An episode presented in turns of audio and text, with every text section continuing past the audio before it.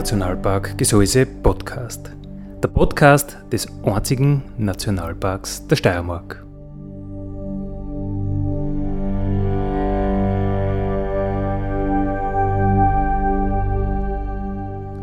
Alle zwei Wochen neu mit Themen aus dem Nationalpark Gesäuse und aus der Nationalparkregion. Daddy,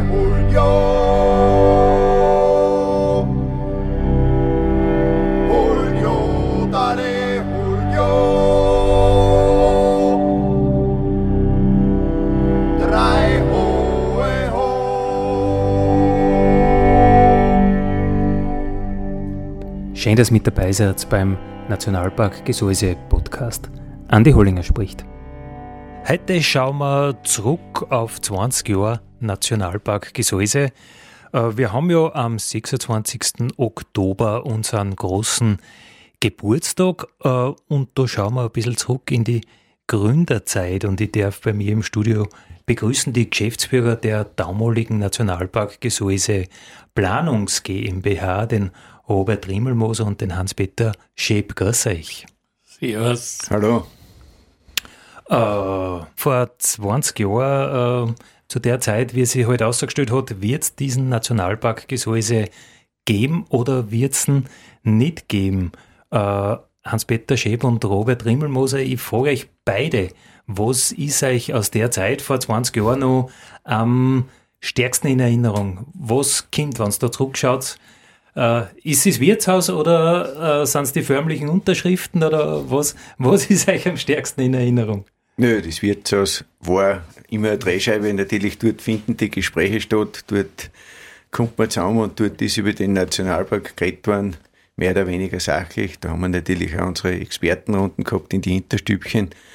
Aber das Wirtshaus, ja, das ist mir schon noch sehr gut in Erinnerung. Aber man muss die Sache ernst sehen. Es hat natürlich wirklich ein, eines kräftigen Arbeitseinsatzes bedurft, um dieses für uns alle nicht ganz durchleuchtbare Konstrukt Nationalpark um ins Leben zu rufen. Wie haben da die Überlegungen dazu angefangen? Wie und wann?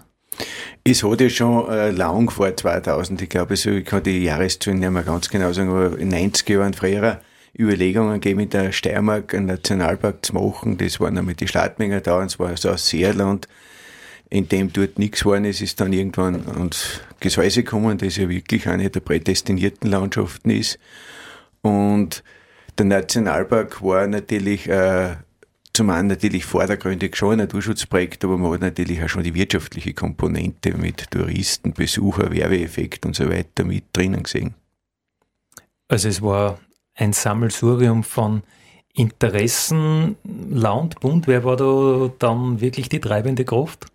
Äh, die treibende Kraft, Land, Bund sind natürlich die, die, so geht sowieso ganz einfach gesagt, die Hauptaktionäre sind. Aber wir haben natürlich große Betriebe in der Region, die jagd- und forstorientiert sind. Wir haben äh, Landwirtschaften, also wir haben verschiedene Formen der, der Nutzung und auch der Pflege dieser Landschaft. Und äh, das ist dann nicht ganz einfach, dass man da einen, einen Mittelwert zusammenbringt, der für alle dann erträglich ist und mit dem alle leben können.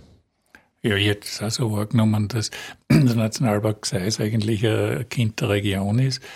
Äh, es hat jede Menge an sehr aktive Leute gegeben, die da einfach halt die entsprechenden Bundes- und Landespolitiker ein bisschen in die Pflicht genommen haben und die haben auslassen haben, bis dass sie es dann gehabt haben, bis dass wir einen Nationalpark gehabt haben.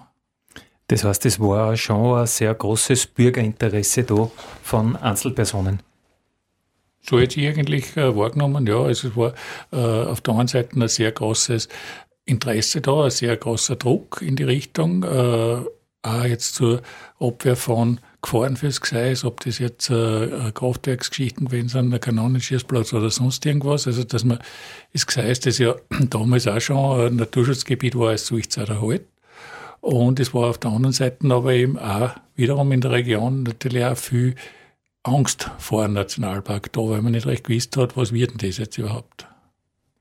Ihr wart beide Geschäftsführer der Nationalpark Gesäuse Planungs GmbH, aber es hat ja einen Nationalpark Gesäuse Verein auch gegeben. Wie war das genau in der, in der Beginnphase, in der Werdung? Naja, ich bin erst später in die Wertung dazugekommen, äh, 2000, äh, und da ist eben schon wirklich viel passiert gewesen. Äh, und äh, leider immer jetzt nicht immer nur ähm, äh, äh, zukunftsträchtige Geschichten oder, oder äh, konstruktive Sachen. Und äh, es war damals halt auch schon der, der Nationalpark äh, hat ein bisschen ein schlechtes Image gehabt da in der Region und äh, auf der anderen Seite hat es aber eben damals dann schon Leute gegeben, wie, wie ein Willy Molterer, der damals äh, frisch Umweltminister war, das Landwirtschaftsminister war er ja schon, der hat gesagt hat, machen wir was. Und ja, da sind wir dann einfach hergekommen. Äh, Schippi war eh schon da am Werkenfest und haben mal geschaut, wo liegen jetzt die Probleme, haben eben wie ich ja schon zuerst angeredet habe, äh, sehr viel äh, mit den Leuten halt geredet. Ich glaube, das war das Hauptproblem, dass äh, in der Zeit vorher sehr viel und sehr gut geplant worden ist, aber vielleicht wegen zu wenig geredet. Und wie es immer heißt, beim Reden die Leute zusammen, sind dann auf einmal, ist man draufgekommen, dass der Nationalpark so blöd nicht sein wird und hat sich nachher äh, Volksbefragungen gegeben und so, die dann auch für vor allem die Landespolitik zu einem klaren Ergebnis gekommen sind, machen wir einen Nationalpark und dann ist er eben gemacht worden. Wie seid ihr zu dem Ganzen gekommen? Äh, Hans-Peter Schäb oder Schippi, wie du in der Region äh, überall bekannt bist. Du bist ja von der BH praktisch freigestellt worden für das Projekt, oder wie war das genau?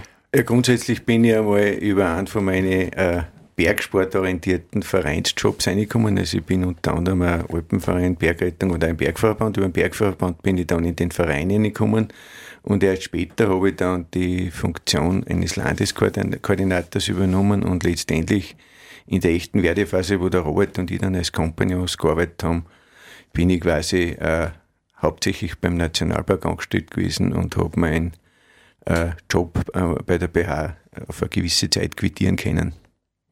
Robert, wie war das bei dir?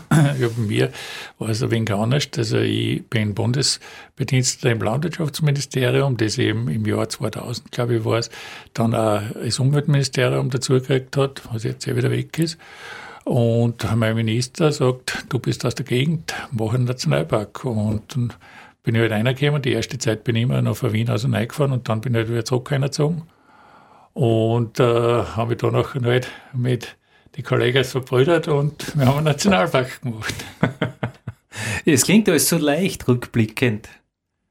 Ja, ist er da, wenn, wenn du von einer Sache überzeugt bist, nachher da, äh, sind viele Sachen, die was vielleicht von außen oder vielleicht sogar objektiv äh, als, als schwierig angesehen werden, die, die, die steckst nachher weg. Immer äh, denkt, es hat ja, glaube ich, zwar ein bisschen Bergsteiger auch, äh, ich weniger mehr jetzt, aber wenn, wenn du jetzt so einen imposanten Berg vor dir siehst, dann denke ich mir auch, fix nochmal, das ist äh, aber ein ganz schöner Job da und äh, es rennt halt auf. Also darum, ich war überzeugt von dem Projekt und Schippi auch, so haben wir es halt gemacht und die Stunden und so, das darfst du nicht zählen, das ist schon klar. Oder, oder äh, manche nicht ganz so netten Erlebnisse darfst du da jetzt nicht, äh, weiß Gott, wir drüber nachdenken, aber was bleibt, ist äh, die erst einmal die Genugtuung äh, für eine gute Sache, was da zu haben, äh, nämlich auch zu einem Ergebnis gekommen zu sein, also wirklich jetzt auch was geschaffen zu haben. Und was auch bleibt, ist äh, äh, Freundschaften, die damals geschlossen worden sind und wo sie unsere Wege ja noch öfter mal gereizt haben. Wir plaudern heute über früher, wie das damals war, wie der Nationalpark Gesäuse vor fast 20 Jahren so, ja, irgendwie in den Wehen gelegen ist und man hat nicht gerne auch gewusst, wird's was oder wird's nix oder, oder wie wird das genau ausschauen. Robert Rimmelmoser, Hans-Peter Schepp, ihr wart damals die Geschäftsführer der Nationalpark Gesäuse Planungs GmbH, äh, eine Firma, die irgendwie doch recht lustig ist, weil sie ja die Planung dieses Nationalparks zur, Aus zur Aufgabe gehabt hat und mit der äh, Implementierung dieses Nationalparks sie selbst äh, praktisch zerstört hat oder wegrationalisiert hat. Also ihr habt von Anfang an gewusst, wenn wir erfolgreich sind, dann haben wir keinen Job mehr, aber wir wollen unbedingt erfolgreich sein, weil wir halten das für eine gute Idee äh, sehe ich das nur ich irgendwie als lustige Konstellation von außen oder, oder war das für euch auch seltsam? Das möchte ich so sehen, dass das eigentlich eine Entwicklung ist und wie ich da eintreten bin, also schon bevor das Ganze in einer Planungsgesellschaft war, also wie wir noch Verein waren und in sehr offene Runden über das ganze Thema geredet haben und verhandelt haben, wo NGOs dabei waren, die alpinen Vereine, äh, lokale Größen. Äh, da war ja das noch nicht absehbar, wo das jetzt hingeht und wie das dann auch juristisch und geschäftlich abgewickelt wird. Und eine der Folgen dieser ganzen Entwicklung war eben dann die Planungsgesellschaft. Und ich glaube, wie wir da in diese Planungsgesellschaft eingestiegen sind und gegründet haben, war für uns auch gar nicht äh, wichtig und wir haben auch gar nicht daran gedacht, dass die eh wieder ausläuft und in wieder eine andere Gesellschaft übergeführt wird, sondern wir haben einfach die Arbeit, so wie sie abzuarbeiten war, abgearbeitet. Also gar nicht ans Ende gedacht.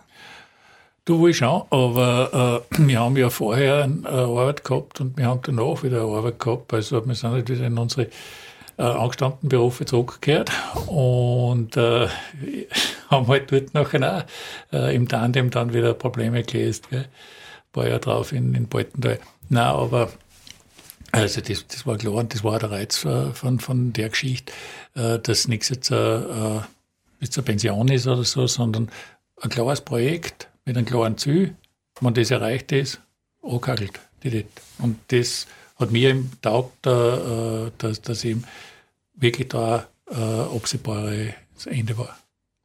Also nicht, ich mache mir einen lässigen Hocken bis zur Pension, äh, wo ich eine gemütliche Kugel schiebe, sondern hey, da machen wir was Geiles und dann soll es bei anderer praktisch mit Leben erfüllen und es gibt Leute, die wissen, wie man einen Nationalpark führt, aber wahrscheinlich ganz, ganz wenige, wie man an in die Gang bringt, wie man an möglich macht, weil es ja ganz andere Fähigkeiten für sowas braucht. Ja, aber schau, wenn du auf einen, auf einen Berg aufgehst, dann bleibst du ja nicht am Gipfel oben. Dann gehst du runter, machst den nächsten und so. Und, und äh, das kommt mir immer vor, ist der Reiz für, für unseren Job eben da bei der Nationalparkwerdung gewesen. Warum habt ihr euch die Arbeit angetan? Also, das war ja doch äh, doch mühsam. Also ich war da auch sehr viel als Gast irgendwo bei Diskussionen. Ähm, teilweise sind die Hackeln schon tief geflogen. Es ist sicher mühsam gewesen und es war sehr arbeitsintensiv und ich weiß, dass in dem Jahr, wo wir also der Arbeit und in der Planungsgesellschaft äh, wirklich intensiv an der äh, Vollendung dieses Projekts gearbeitet haben, äh, ich möchte gar nicht wissen, wie viele hundert Stunden, mehr Stunden, ich möchte nicht sagen Überstunden, wir waren ja pauschaliert. Also das heißt, wir hatten zu arbeiten, wurscht wie viel Arbeitszeit wir haben und wenn es über 24 Stunden pro Tag ausgeht, ist auch legitim. Nein, es ist sehr zeitintensiv und was ich dazu sagen möchte, ist, dass man eigentlich dann äh, bis man das Projekt dann abschließt, schon einen gewissen Verschleiß hat und dann auch froh ist, wenn das fertig ist, dass man sagt, jetzt kommt der nächste Werdegang und das sollte wirklich, so wie der Robert gesagt hat, wer andere übernehmen. Es kommen dann neue und frische Kräfte und dann geht das wieder weiter. Also ihr wart dann auch irgendwann einmal froh, wie die Sache zu einem positiven Ende gegangen ist und, und man hat wieder was anderes tun können. Absolut. Ja. Und wenn ich nochmal zurückgreifen darf auf das, was du vorher gesagt hast, das war sicherlich äh, ab und zu sehr emotional in, in Runden im Bürgerforen und so weiter.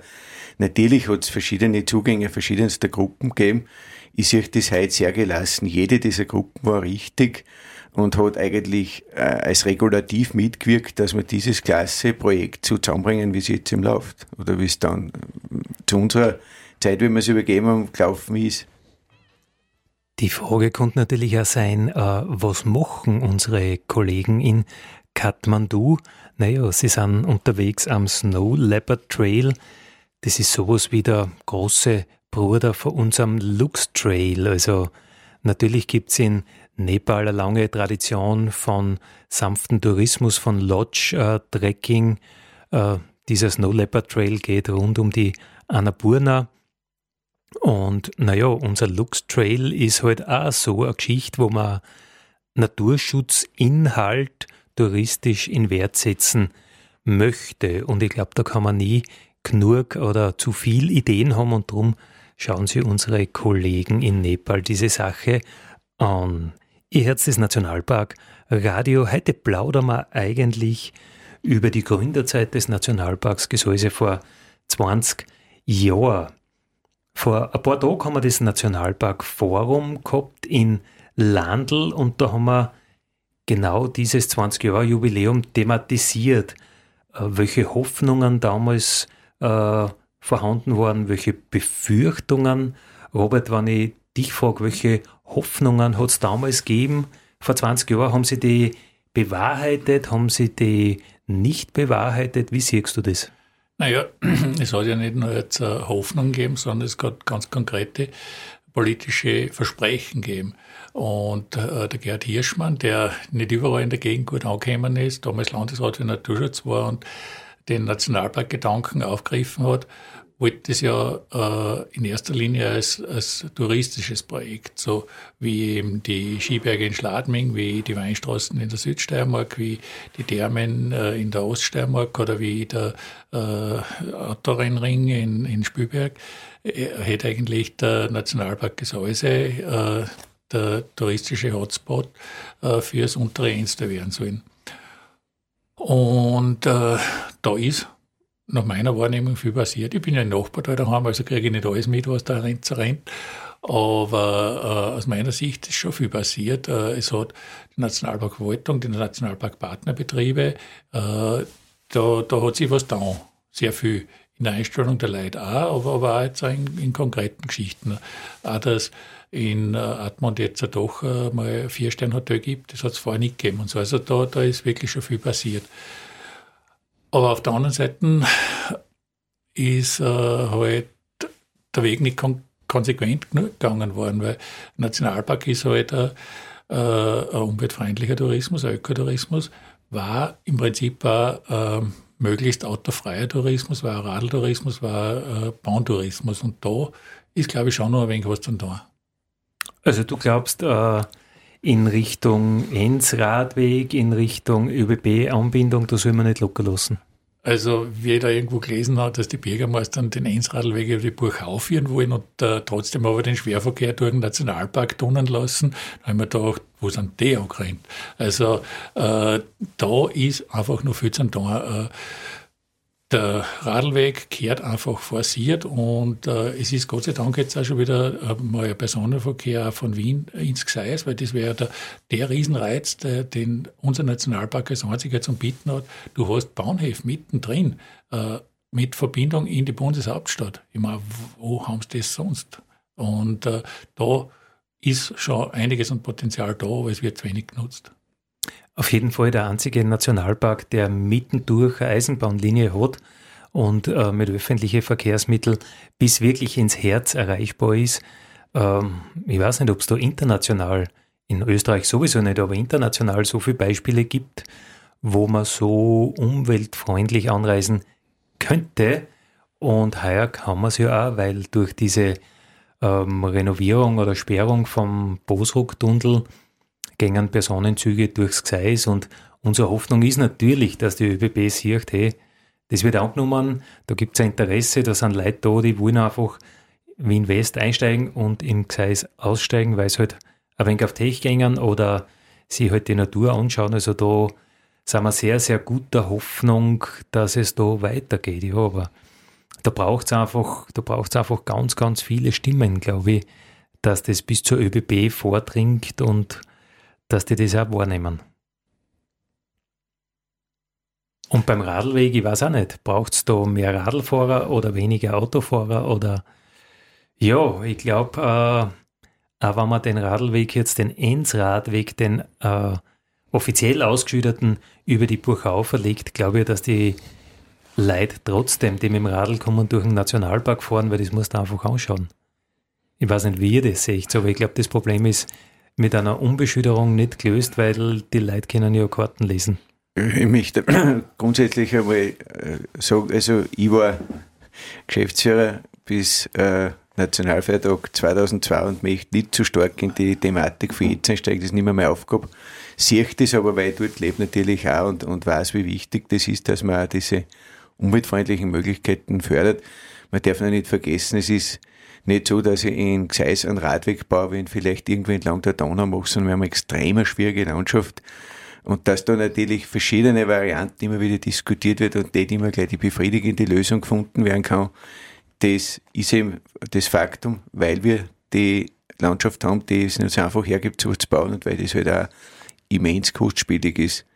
Und das wird nicht von heute auf morgen lösbar sein. Also wir haben es in unserer Zeit nicht gelöst und man arbeitet da und ich sehe das durchaus ein, dass man noch immer nicht die beste Lösung hat. Dann baut man ja einmal die Gseisstraßen wieder so halbwegs aus, dass man durchfahren kann, ohne dass wirklich die Teile schon in die Ends brechen. Man hat ja gesehen, die Straßen waren extrem desolat und, und mehr Schlaglöcher wie Asphalt. Also das muss man schon sehen, wir sind in einer sehr schwierigen Landschaft.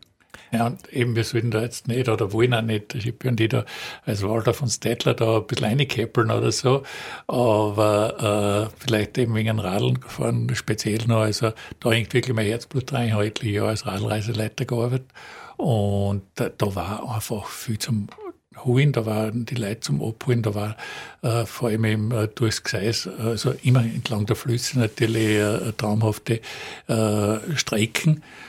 Und das wird man nutzen, auch wenn es schwer ist. Ich meine, es ist auch schwer, in, in einer großen Stadt ein paar Parkplätze zu opfern für einen Radlweg und trotzdem passiert es. Und bei uns muss man halt schauen, wie man das technisch hinkriegt, aber eben wie gesagt, äh, solange äh, noch der Transitverkehr mit Lastwagen durchs Fenster, äh, durch, durchs Gseis fahren kann, wird es wohl möglich sein, dass man auch irgendwo ein paar Radeln durchschleißt.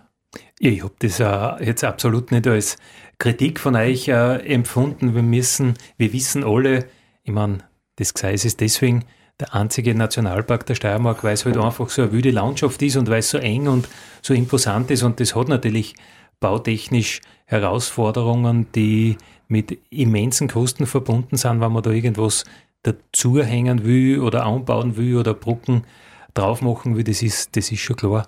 Aber ich denke, man muss da einfach äh, ständig in der Bewusstseinsbildung arbeiten und, und ja, wenn es genug Leute einfordern, glaube ich, dann wird es halt auch kommen.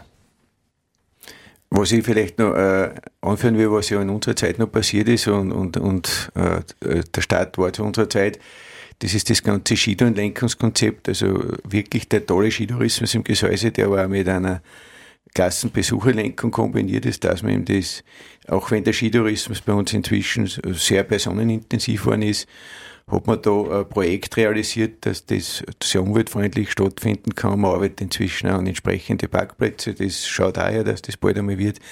Und ich glaube, wir haben da schon den richtigen Weg vorgegeben. Äh, es ist ein Naturschutzprojekt, es ist andererseits natürlich mit der Wirtschaft des Tourismus verbunden und man muss da schon Mittelwege finden, die halt wieder alle Seiten äh, rechtfertigen und befriedigen. Ja, gerade äh, bei der Skitourenlenkung muss man sagen, es hat ein paar Jahre gedauert, aber mittlerweile ist es einfach näher salonfähig zu sagen, ich habe mich nicht dran gehalten. Gell? Also der Skitourengeher will ein gutes, ein reines Gewissen haben, wenn er ins Wirtshaus geht und wenn er sagt, hey, ich war heute am Lugauer, dann würde er nicht sagen, ja, ich bin genau dort, wo, wo Schneehändel ist, äh, sondern weil da sagt ja jeder, du, wenn du schwach bist und wenn du die 10 Minuten, Viertelstunde länger näher in die Wadeln hast, dann musst du halt einfach mehr trainieren, das hilft ja nicht. Gell? Also das ist näher salonfähig und ich glaube, äh, diese Geschichten, die haben sie unglaublich gut äh, einbändelt vom Aufsichtsdienst, habe ich auch gehört.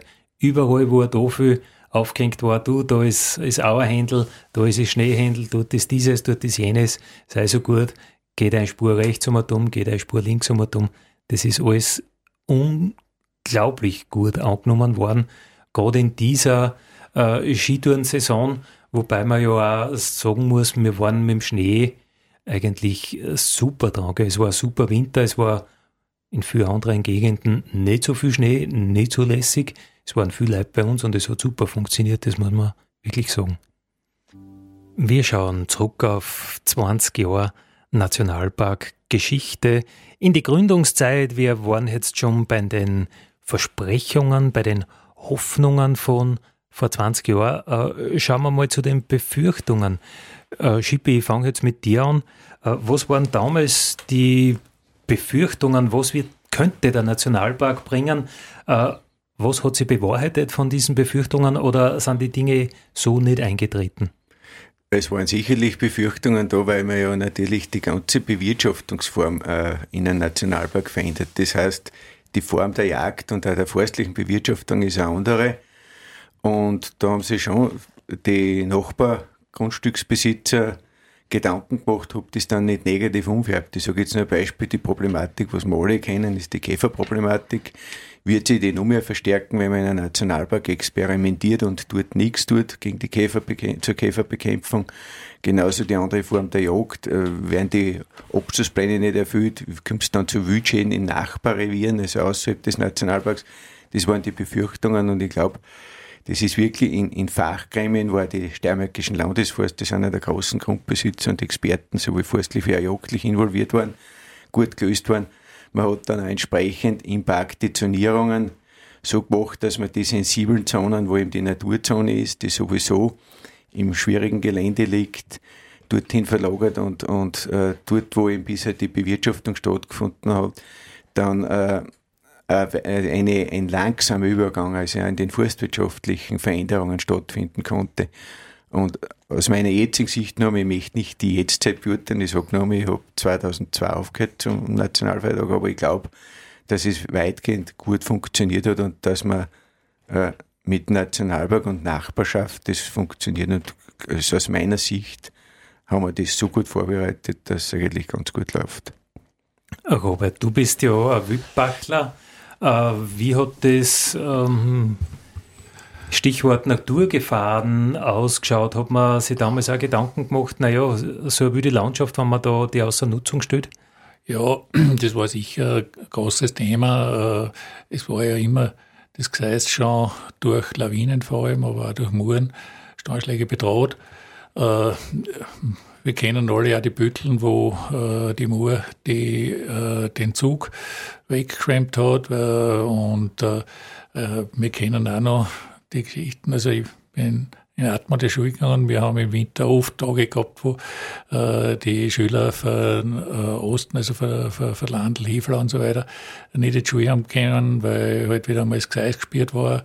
Äh, Jan Sprache muss ich nichts erzählen, wie das ausschaut mit einer Talsperre. Also bei uns in der Gegend ist man sich ja eh gewöhnt, dass man mit außergewöhnlichen Situationen lebt. Und äh, da war halt die Gefahr, naja, oder ist von manchen die Gefahr gesehen gewesen, wenn der Nationalpark da jetzt erkommt, dann wird es überhaupt keinen äh, Schutz vor Naturgefahren mehr geben.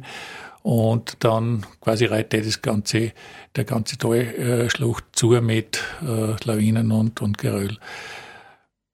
Ich sehe es ja bei mir jetzt in meiner jetzigen Arbeit, das Gegenteil ist der Fall. Also wir haben äh, gerade in einem Nationalpark für Gstatter Boden einen äh, pipifeinen Lawinendamm hingekriegt. Äh, es ist äh, zum Beispiel der Jonsbach, die äh, Sulschwellen äh, sind aufgeweitet worden, damit ist einerseits äh, sowohl der, die Schutzwirkung erhöht worden und auch die ökologische Durchgängigkeit. Also man sieht da ganz gut, dass wenn die Beteiligten wollen, nachher lässt sich eigentlich sehr rasch eine Situation äh, schaffen, wo beide Seiten gewinnen, wo äh, die Sicherheit gefördert wird und aber äh, die Natur auch gefördert wird. Und für sowas ist ein Nationalpark da. Also reden, reden, reden, vielleicht auch ein bisschen als Plattform interdisziplinär ähm, Leid zusammenzubringen und vielleicht auch mal was auszuprobieren, was man sonst äh, nicht ausprobiert?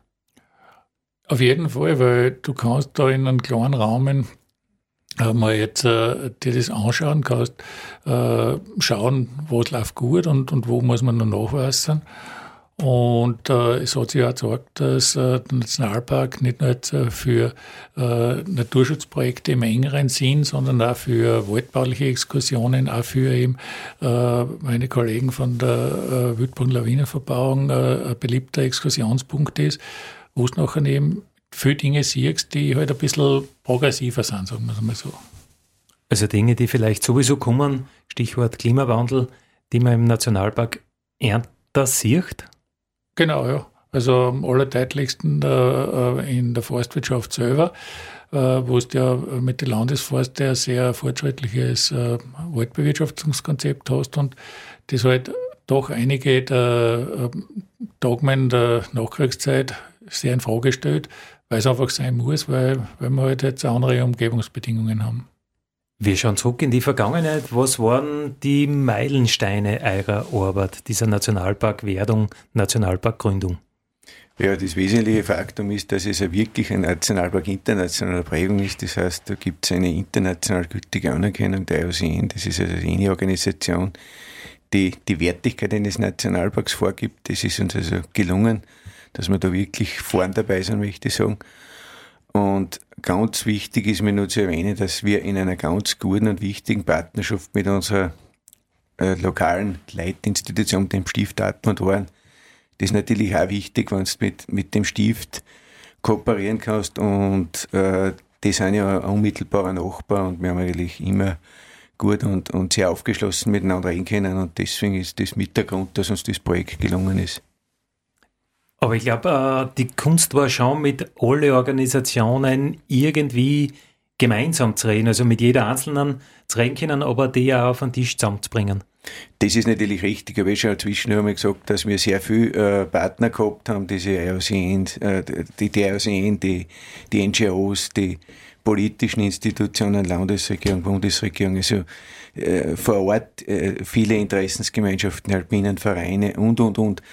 Und da muss man schon schauen, dass man eigentlich äh, als Geschäftsführer, und wir waren eigentlich die Entwickler, die Hauptverantwortlichen, äh, die Sprache findet, die alle verstehen und in der man dann auch diese Regelungen festschreiben kann.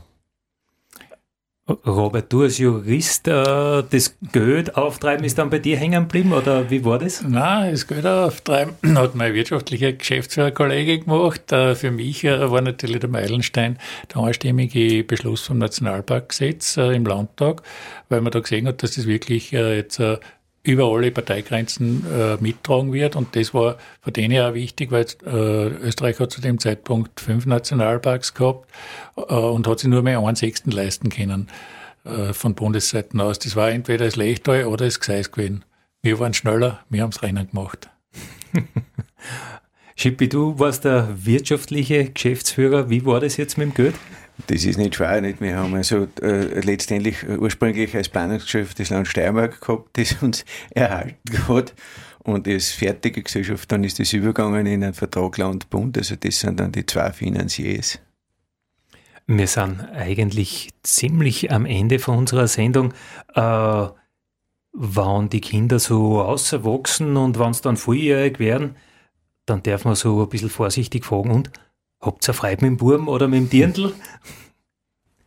Ja, ich glaube auf jeden Fall. Also ich lebe nach wie vor in Atmen und im Gseis. Ich bin sehr fürs Bergstück unterwegs und ich fühle mich im Gseis und im Nationalpark Gesäuse sehr wohl. Es ist immer gut, wenn du einen Job gut erledigt hast, wenn es ein Ergebnis gibt und das nachher wurscht, ob das jetzt äh, ein Haufen Holz ist, das du den ganzen Tag über gearbeitet hast oder einen Nationalparkdienst gemacht hast, du freust dich und so geht es mir immer. Ja, und ich muss auch Danke sagen, weil ohne euch zwar hätte ja ich keinen Job. Dale Julio. Julio, dale Julio. Drei hohe ho.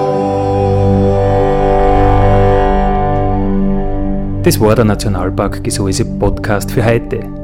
Ich freue mich, wenn ihr wieder mit dabei seid in 14 Tagen. Vielen Dank.